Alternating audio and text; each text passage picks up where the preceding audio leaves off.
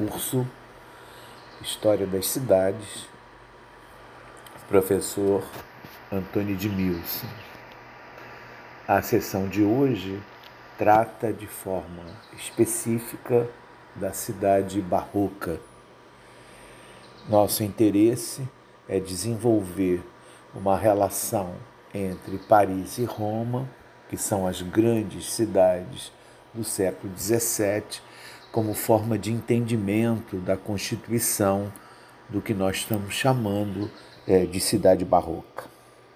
Importante acentuar que a possibilidade de leitura da cidade barroca passa de alguma maneira por aquilo que na última oportunidade que tivemos chamei atenção e solicitei que vocês olhassem. São duas pinturas produzidas uma por Velázquez, o quadro Las Meninas, e outra por Rembrandt, chamado Boi, o Boi Esfolado, que vocês devem é, ter uma no próprio texto que vocês receberam, a outra via internet. Esses dois quadros podem ter, no primeiro momento, causado uma certa estranheza essa estranheza é, permite que a gente comece a discutir um pouco a questão da cultura barroca antes de entrarmos propriamente na questão da cidade. Isso porque talvez seja necessário que a gente faça uma relação mais aberta né, de contexto para vocês entenderem as questões que estão subjacentes à construção da cidade barroca. Comecemos com Las Meninas. O quadro representa de maneira muito clara um certo posicionamento contraditório próprio do barroco, além evidente de, evidentemente de apresentar um dos, uma das certas marcas principais do barroco, que é a relação entre claro e escuro, interior e exterior mas prestemos atenção no quadro. É a primeira impressão que dá quando nos, nós olhamos para o quadro é que há uma certa presença forte das cenas que se apresentam à frente do quadro, especialmente as princesas, as anãs, os animais e principalmente o tamanho da tela que é pintada pelo pintor, o que evidentemente coloca uma primeira questão importante, que é o que o pintor está pintando, né, embora ele esteja olhando para nós, assim como esse conjunto primeiro de elementos que nós observamos. É, a primeira questão que se apresenta é tentar imaginar que seja esse conjunto inicial aquele que está na cabeça do pintor para poder pintá-lo. Entretanto, se nós olharmos o fundo do quadro, ele remete para algumas coisas que podem interferir nessa primeira posição de interpretação do quadro. No fundo do quadro há uma porta aberta com luminosidade essa porta está numa grande parede onde existem uma série de quadros e, e quadros que têm um tom é, diferenciado. A maioria deles são escuros, mas há um deles, aquele que fica mais próximo da porta e por isso, de alguma maneira, tem um facho de luz sobre ele que reflete diferente dos outros. O que evidentemente nos leva a poder imaginar que aquilo seja um espelho, e nesse espelho há uma figura, uma figura par, são o rei e a rainha.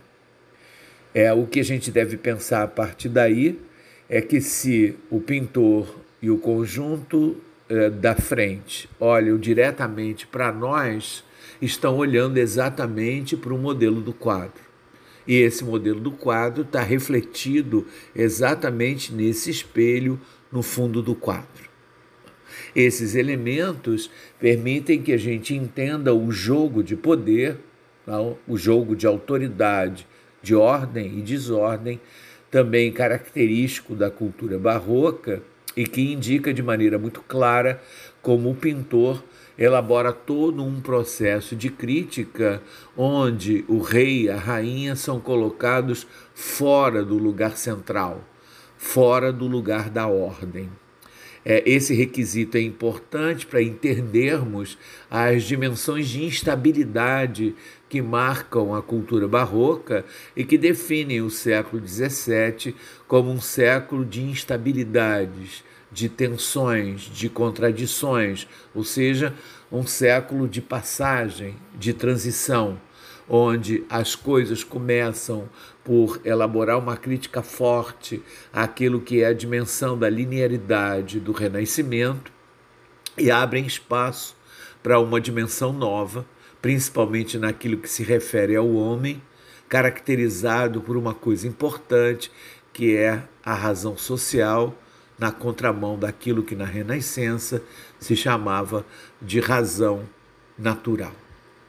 É, esses elementos que constituem a base né, da nossa possibilidade interpretativa do quadro remetem para outras coisas importantes naquilo que precisamos né, apresentar para poder entender aquilo que é nosso objeto da sessão é, de hoje. A, a questão do homem é importante porque ele agora, via razão social, está dentro do mundo, imerso no mundo. Agora, a sua condição é de uma relação entre a sua interioridade, a sua subjetividade e a sua individualidade, no sentido da sua ação no mundo, da sua experiência. E como isso remete para uma relação extremamente contraditória, é essa tensão que faz parte da cultura barroca e que abre espaço para aquilo que a gente chamou de instabilidade que pode ser percebida de várias maneiras, inclusive naquilo que se refere ao modo pelo qual a violência está presente, seja na cena materializada, seja na própria dimensão literária. É só tentar pensar, por exemplo, na figura de Dom Juan ou nos textos, nas peças, nos livros do Cervantes ou do próprio Shakespeare. Eles apresentam essa dimensão de tragicidade própria dessa relação do homem com ele e com o fora dele. Esse aspecto é importante porque ele nos remete para a segunda pintura que eu pedi que vocês dessem uma olhada. Né? A pintura do Rembrandt, onde há um boi esfolado num açougue, é uma pintura que também chama muita atenção e gera, evidentemente, também estranheza pelas relações de aproximação né, que estão contidas nela. Primeiro, a ideia de que ela é uma grande alegoria, uma alegoria que, num primeiro momento, remete na nossa cabeça para a imagem do boi como a imagem de um corpo humano esfolado, de um Cristo colocado na cruz é, de alguma coisa que remete para muito mais do que simplesmente a imagem, alguma coisa que chama atenção e nos leva a entendê-la como uma relação aberta para várias outras coisas, ou seja, uma alegoria. Ah, isso também é, permite que a gente entenda o mistério que está contido na relação entre claro e escuro do quadro, onde é possível observar né, num certo facho de luz, uma figura que aparentemente não é vista no quadro, né, como se fosse a imagem de uma moça, alguém que olha né, de, de dentro do quadro o próprio boi esfolado. E isso remete exatamente para uma tensão e uma violência própria da situação do homem, da situação da vida, da situação da sociedade, lá nesse período do século XVII no período da cultura barroca. Além, evidentemente, das relações que são possíveis observar em nível maior nas estruturas do Estado absoluto, tudo aquilo que indica a hierarquização dessa sociedade chamada de sociedade de corte, onde a presença mais forte do rei, a centralização provocada pela figura do rei coloca todo mundo em função dele ou todo mundo a partir dele. E é isso que permite nós entrarmos na cidade barroca. A cidade barroca do século XVII, representada por aquilo que é Paris e Roma, modifica, modifica claramente aquilo que eram as formas de cidade desenvolvidas, né? principalmente a partir do século XV, as chamadas repúblicas renascentistas, onde havia um conjunto importante de relações que mostravam como a essas repúblicas ah, eram cidades, primeiro com muralhas, onde o núcleo urbano era a principal condição de existência da própria cidade e do homem nessa cidade, como nós vimos na sessão anterior. Agora, no século XVII, as cidades formam uma realidade nova. Essa realidade está ligada à maneira pela qual essas cidades se constituem como uma rede de municipalidades num território, ou seja, a definição de algo novo importante, que é a ideia de um Estado não só centralizado, mas que hierarquiza essas cidades e define uma delas como sendo a referência maior daquilo que a própria estrutura de poder centralizado vai estar representada, a cidade capital. Ela é, como o texto que vocês leram indica, o modelo estético e político na, da cidade barroca. É, e evidentemente que nesse período do século XVII há uma outra diferença importante com relação ao século XVI e ao século XV, né, que nós já temos grandes cidades. Grandes cidades, por exemplo, como Londres, que tem nesse momento 700 mil habitantes, ou cidades como Paris, com 400, 400 mil habitantes, e Roma, com 100 mil habitantes. Talvez aquela que tenha o menor número de habitantes, contando as cidades como Amsterdã e Viena, que possuem 200 mil. É lógico que Amsterdã, Viena e Nápoles são cidades especiais, porque elas ficam exatamente ah, nos locais onde as rotas comerciais avançam, seja na região na, é, do Mar do Norte, seja na região do Mediterrâneo, é, seja na região interior da própria área germânica. E isso, evidentemente, dá a elas uma possibilidade de ter né, uma estruturação diferente para poder apoiar essas relações comerciais. Né? Mas o dado novo importante é a cidade capital. Essa cidade capital coloca debaixo do seu controle todas as outras cidades, afirmando aquilo que nós chamamos de capitalidade. A capitalidade é um exercício de ação sobre o entorno, de dominação, de controle, que é feito por essa cidade capital e que faz com que todas as outras passem a depender dela. A noção de capitalidade significa a importância, o poderio, a autoridade que essa cidade capital tem. Mas o que é essa cidade capital na verdade? É uma cidade sempre em movimento, que pode, em algumas situações, ser muito maior que o território onde ela está. É o caso, por exemplo, de Paris. Paris, em vários momentos da sua história, foi muito maior que a França ah, e isso caracteriza exatamente essa condição de cidade capital e de ter capitalidade. A cidade, ah, ela possui, entretanto, nesse período ah, da cultura barroca, algumas coisas interessantes. Primeiro, a cidade é o lugar da corte. A cidade capital funciona em função do desenvolvimento da corte. E a corte, evidentemente, depende do soberano. Então, nós teríamos nessa cidade barroca pelo menos dois planos diferentes naquilo que significa os princípios organizadores dela. Nós teríamos, de um lado, a representação do Estado na figura do rei e a sua corte, que são chamadas, evidentemente, de corte, e uma outra estrutura ah, paralela a essa, no mesmo local dessa, que é a cidade. Ou seja, nós teríamos, na verdade, duas cidades ah, numa só. Essas duas cidades estão representadas de um lado pela corte, como nós já mencionamos, e do outro lado por tudo aquilo que está fora da corte.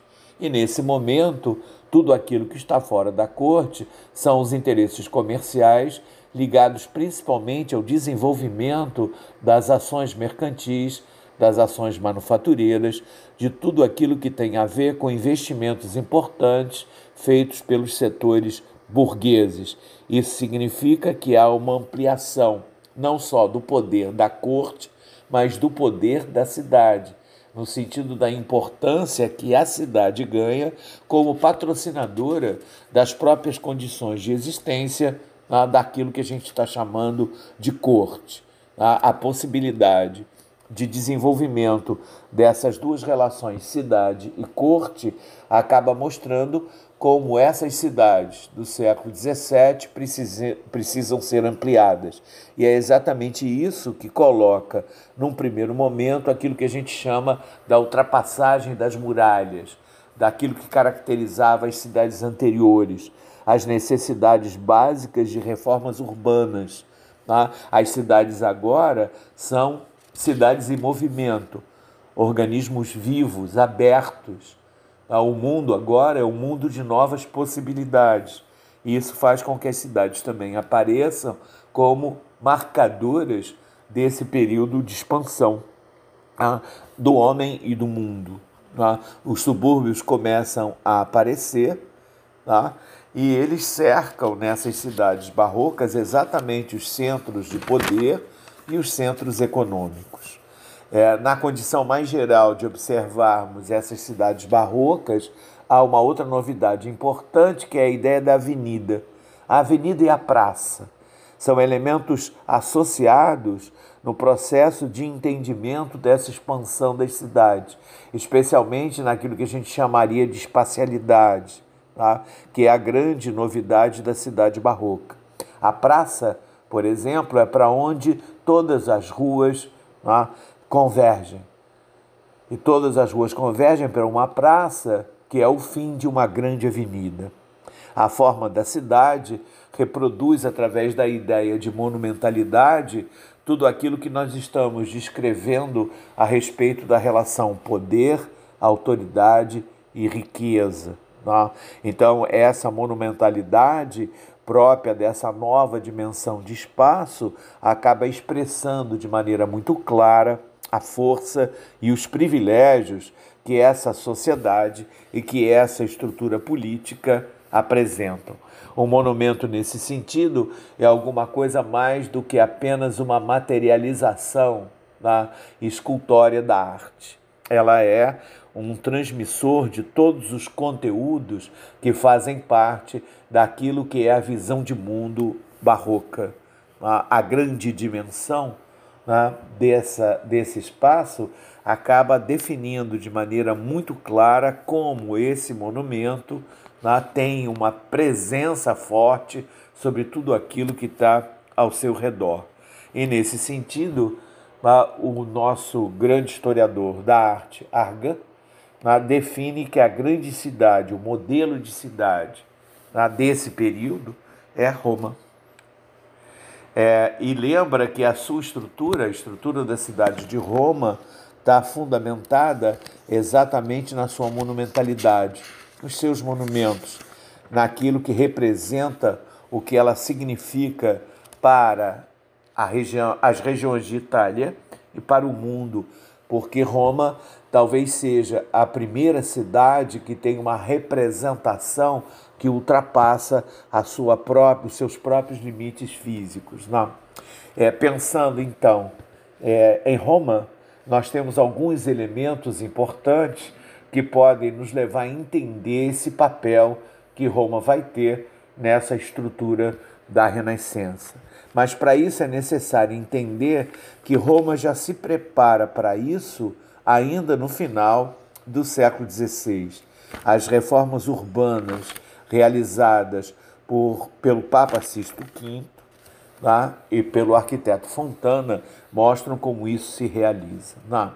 Mas a primeira coisa importante nessa ideia de como Roma se constitui como uma cidade capital, tá? há uma tradição. As tradições são importantes porque elas são retomadas como elementos centrais para aquilo que é o desenvolvimento da função de tradição nesse espaço de monumentalidade. É a ideia de ter sido capital da antiguidade a que joga um papel importante nesse processo de recordação ou de rememória do que Roma foi na antiguidade. Depois, lembrem-se, Roma foi o berço da cristandade e isso de alguma maneira faz parte desse próprio conjunto de força que definem as tradições. Depois, a própria reforma que nós já comentamos abre espaço para uma mudança importante. É, de alguma maneira, a reforma do final do século XVI estabelece os primeiros elementos importantes para esse padrão da cidade barroca representada por Roma. Além disso, lembrem-se, Roma é, constitui-se na capital do mundo católico, principalmente no período do século XVI, quando são mais fortes a tensão entre protestantes e católicos, e ela se torna um elemento de referência para aqueles que são católicos, principalmente no plano da universalidade, na, daquilo que era a própria ideia de cristandade. Na, é, e no caso específico do plano urbano de Roma, há uma ideia de conectar os monumentos da cidade, principalmente para direcionar aqueles fiéis que vêm a Roma para se salvarem. Roma passa a ser um lugar de peregrinação, né? isso é importante. Ela se transforma num grande santuário. Né?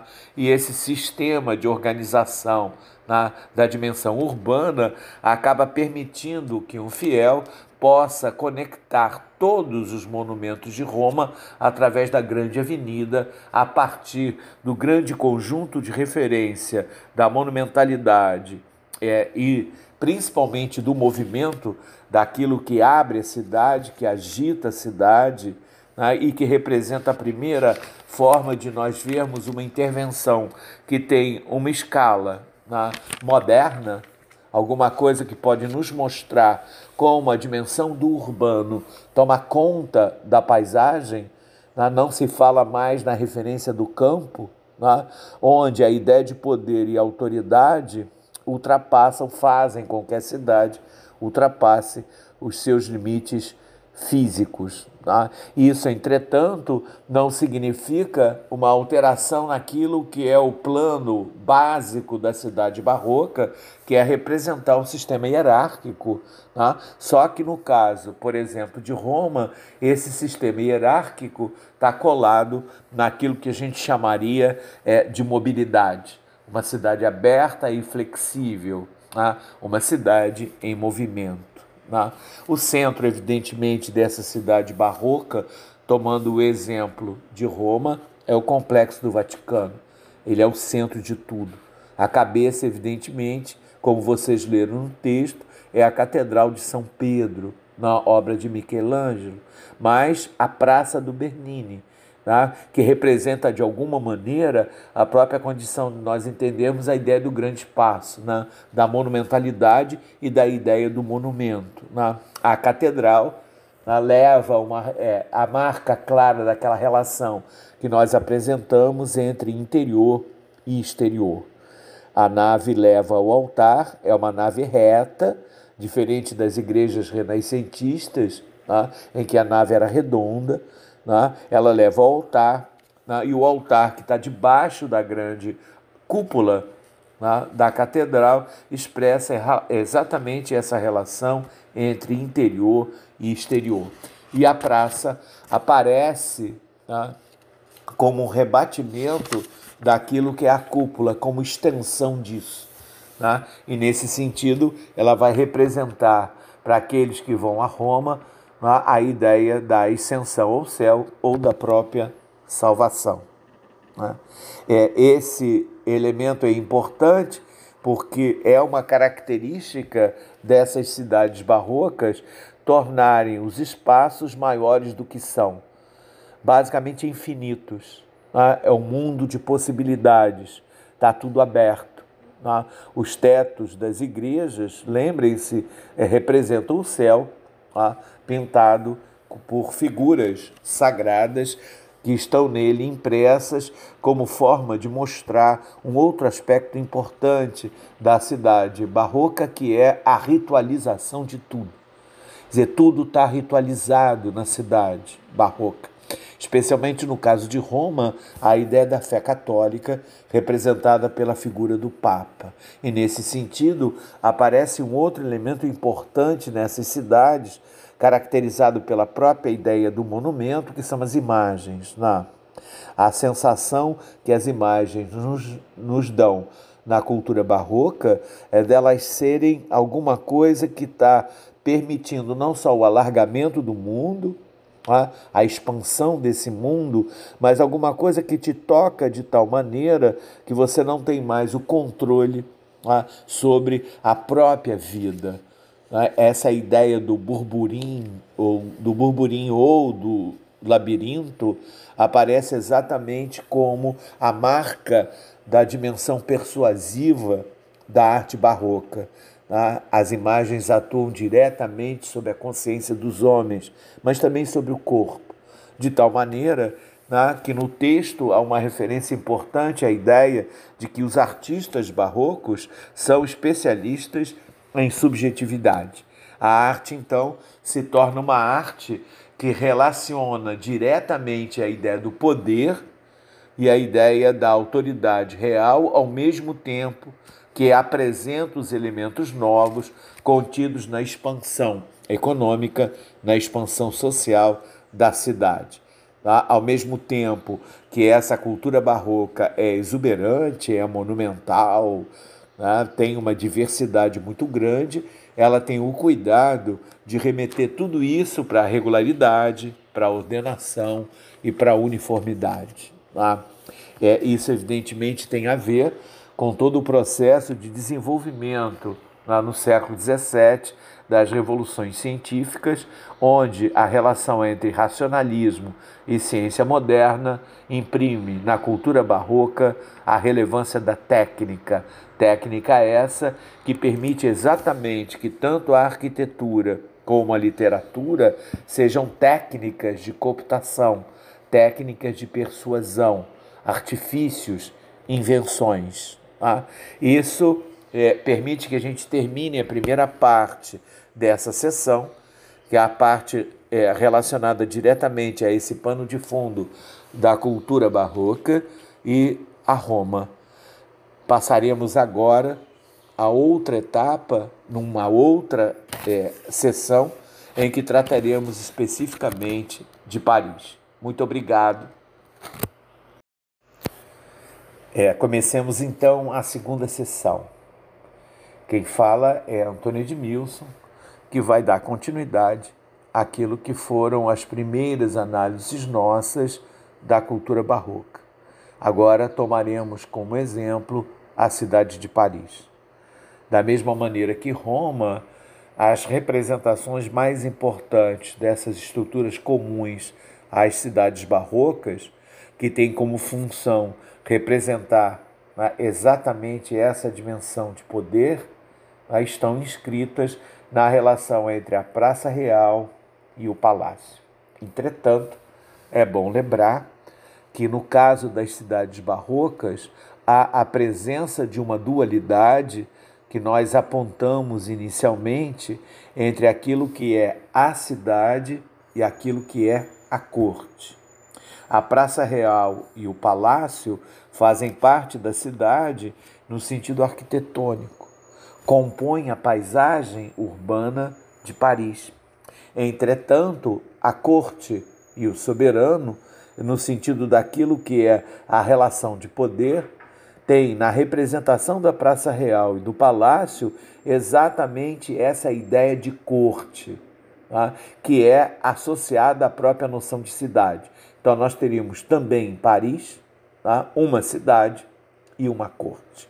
E a relação entre cidade e corte que mostra toda a complexidade dessa estrutura barroca. No caso de Paris, ainda com alguns problemas, exatamente porque Paris tem, diferente de Roma, uma dificuldade enorme de promover a sua expansão. Quer dizer, as reformas urbanas, no caso de Paris, são mais complicadas, né? exigem modificações importantes que nós vamos ver mais à frente. Né? Mas a Praça Real e o Palácio, deixando de lado um pouco a ideia de cidade, para retomá-la posteriormente, elas é, estão relacionadas diretamente à condição de poder do rei, à sua soberania e ao domínio que ele estabelece sobre os seus súditos. A própria forma do palácio em U né, já abriga essa condição né, dos súditos poderem chegar ao rei e do rei poder chegar aos súditos. Então, é, não há nenhum isolamento entre essas duas cidades. É, há um processo de aproximação e, evidentemente, de tensão. Né? Daí, a representação desse poder real está mais forte do que o poder da cidade, na medida em que está na própria cidade. Isso tem a ver, por exemplo, com os elementos que compõem as próprias praças de Paris e a Praça Real. A ideia de desenvolvimento tanto de um rigor geométrico na organização da praça e principalmente naquilo que a rodeia, as casas que são construídas, as residências que são construídas, que são uniformes, regulares.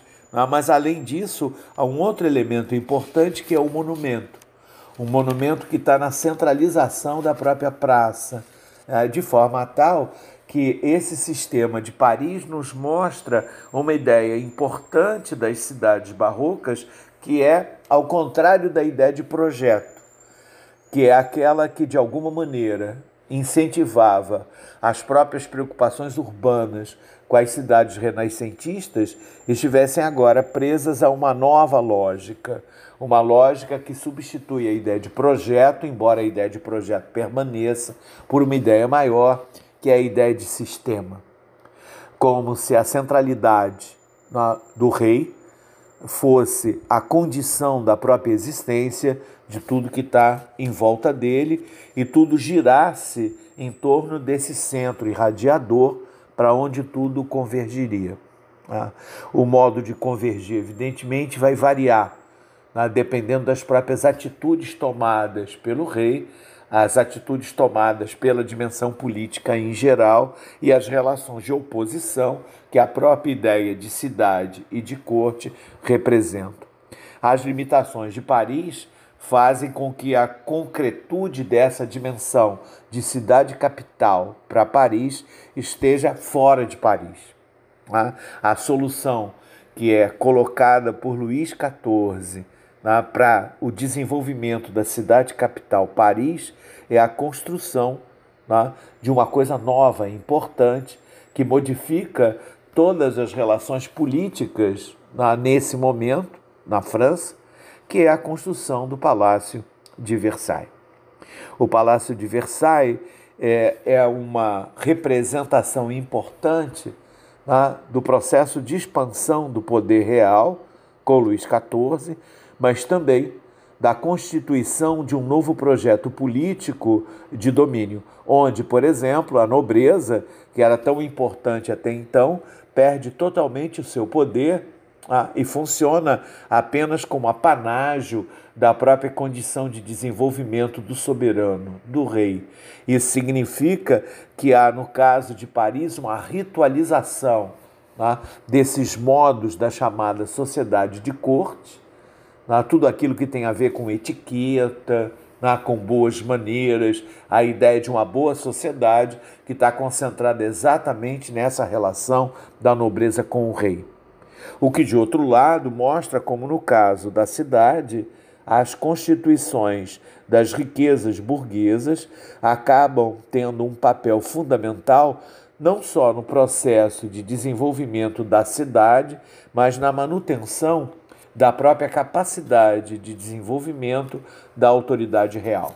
Sem as fortunas burguesas, seria muito difícil para o rei poder manter a sua autonomia. Então, a autonomia do rei está ligada exatamente a esse processo na de formação das riquezas burguesas. O Palácio de Versailles, então, indica uma nova forma de condução política. A política agora está ligada à ideia de distância, de distância no sentido de uma ordenação hierárquica que é colocada através de círculos que saem exatamente de Versailles. Isso significa um certo abandono de Paris por conta das tensões que a relação entre cidade e corte possuíam em Paris. Então, o Palácio de Versailles reúne todo esse mundo de cortes, né? pavilhões, hotéis, assembleias, teatros, tudo isso. Né? E representa de maneira muito clara aquilo que é a representação da ordem e, de, e da regularidade. Né? O texto de vocês fala de domínio da superfície para os franceses, né? a condição de domínio da natureza, os jardins geométricos, há, entre, há, há inclusive é, e aqui me lembrei de um filme importante chamado Um Pouco de Caos, que passa nas TVs fechadas e que é exatamente um filme que narra o processo de construção dos jardins do Palácio de Versailles. Essa monumentalidade do palácio é, de maneira muito clara, a materialização é, do Estado absoluto. Né? Essa materialização do Estado absoluto é evidentemente que estabelece uma relação de dependência com a cidade e modifica radicalmente alguns dos elementos que até então estavam presentes na formação dos estados centralizados.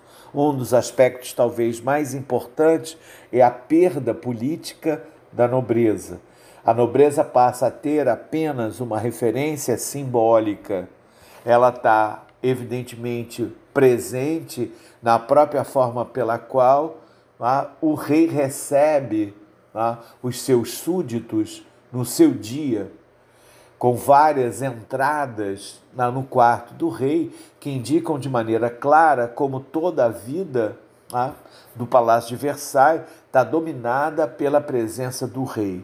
Entretanto, há um outro mundo, o mundo da cidade, que é um mundo diferente desse que está sendo apresentado né, é, pela sociedade de corte, um mundo onde a própria dimensão de sociedade de corte aparece numa maneira de pensar a relação de aproximação entre o rei e os burgueses, através das vendas de cargos, ah, o que a gente chama de nobreza se modifica.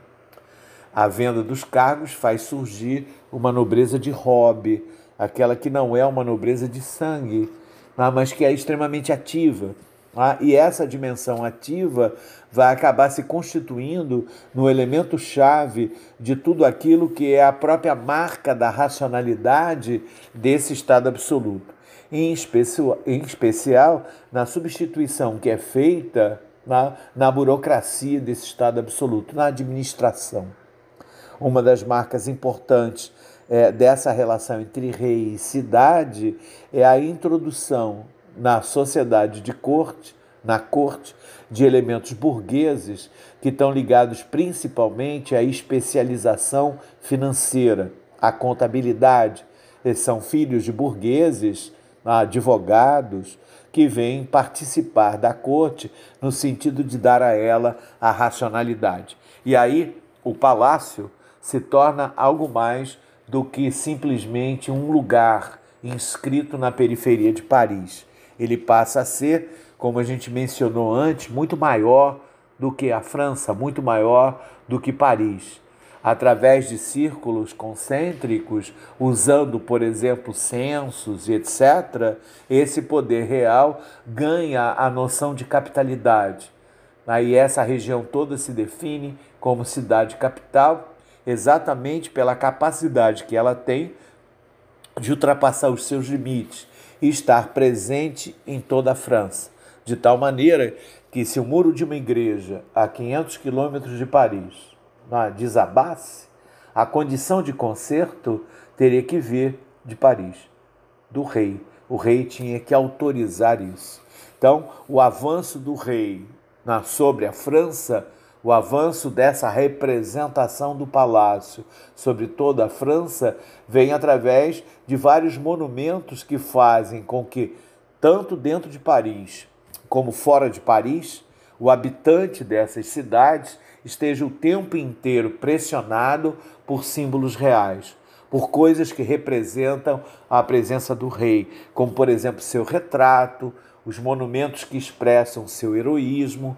Então, toda a ideia de monumentalidade está presente é, na cidade capital, Paris, através desse exercício de alargamento do poder, dessa condição de ultrapassar os seus muros para poder fazer com que é, a cooptação, né, o processo de associação né, dos súditos à ideia geral de uma França, a Constituição basicamente é alguma coisa muito próximo a um Estado-nação, alguma coisa que invista principalmente nos sentimentos, já que a cultura barroca vai desenvolver a, a sensualidade, todo esse processo de persuasão, vai estar representado exatamente pela capacidade dos símbolos, das imagens, como nós falamos para Roma, estarem em constante processo de expansão.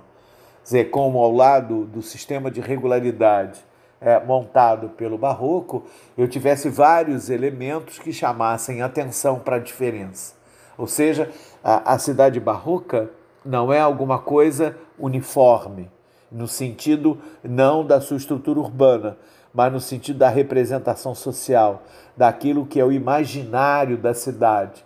Então, a ideia do urbano em Paris tem a ver com essa possibilidade da dimensão do sentimento, daquilo que é a relação entre indivíduo e subjetividade, a interioridade desses homens posta à prova nas suas experiências numa cidade real numa cidade que possui o controle sobre toda a França, ou seja, Paris vai aparecer como a grande, o grande objeto né, de interesse de todos os homens que habitam o território francês. Né?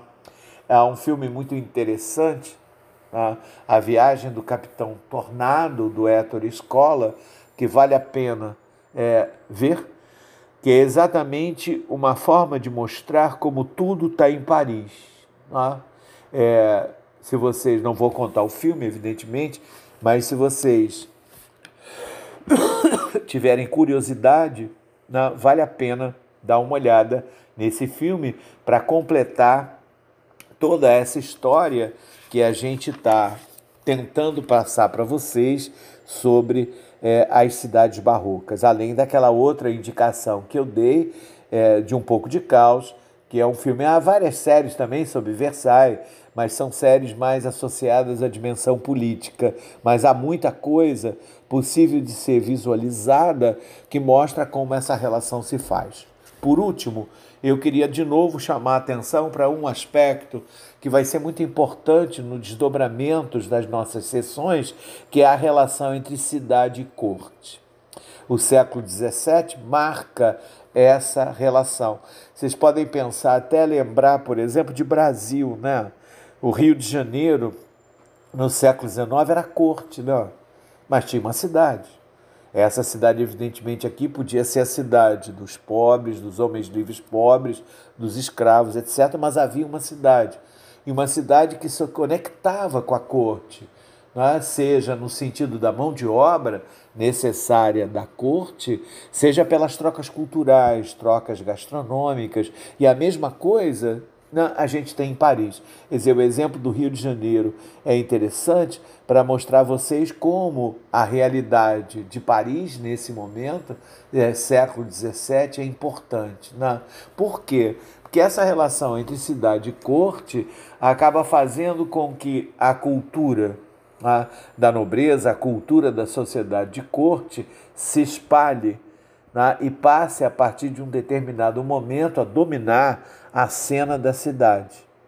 Isso significa que nós vamos ter, além da oposição entre cidade e corte, uma outra oposição importante entre a cultura urbana da cidade e o que a gente chama de civilização.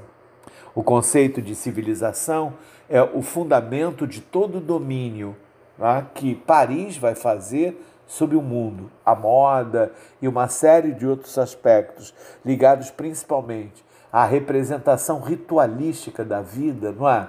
é roupa, é, atributos novos ligados a anéis, etc. Tudo aquilo que pode caracterizar é? o prestígio vai estar ligado a isso. Mais do que isso, vai abrir caminho também para uma nova dimensão mental nessas cidades barrocas, em especial porque é, os homens vão, vão ter o tempo inteiro né, que estar atentos para aquilo que é a condição de sobrevivência numa cidade que apresenta essa dualidade, essa diversidade.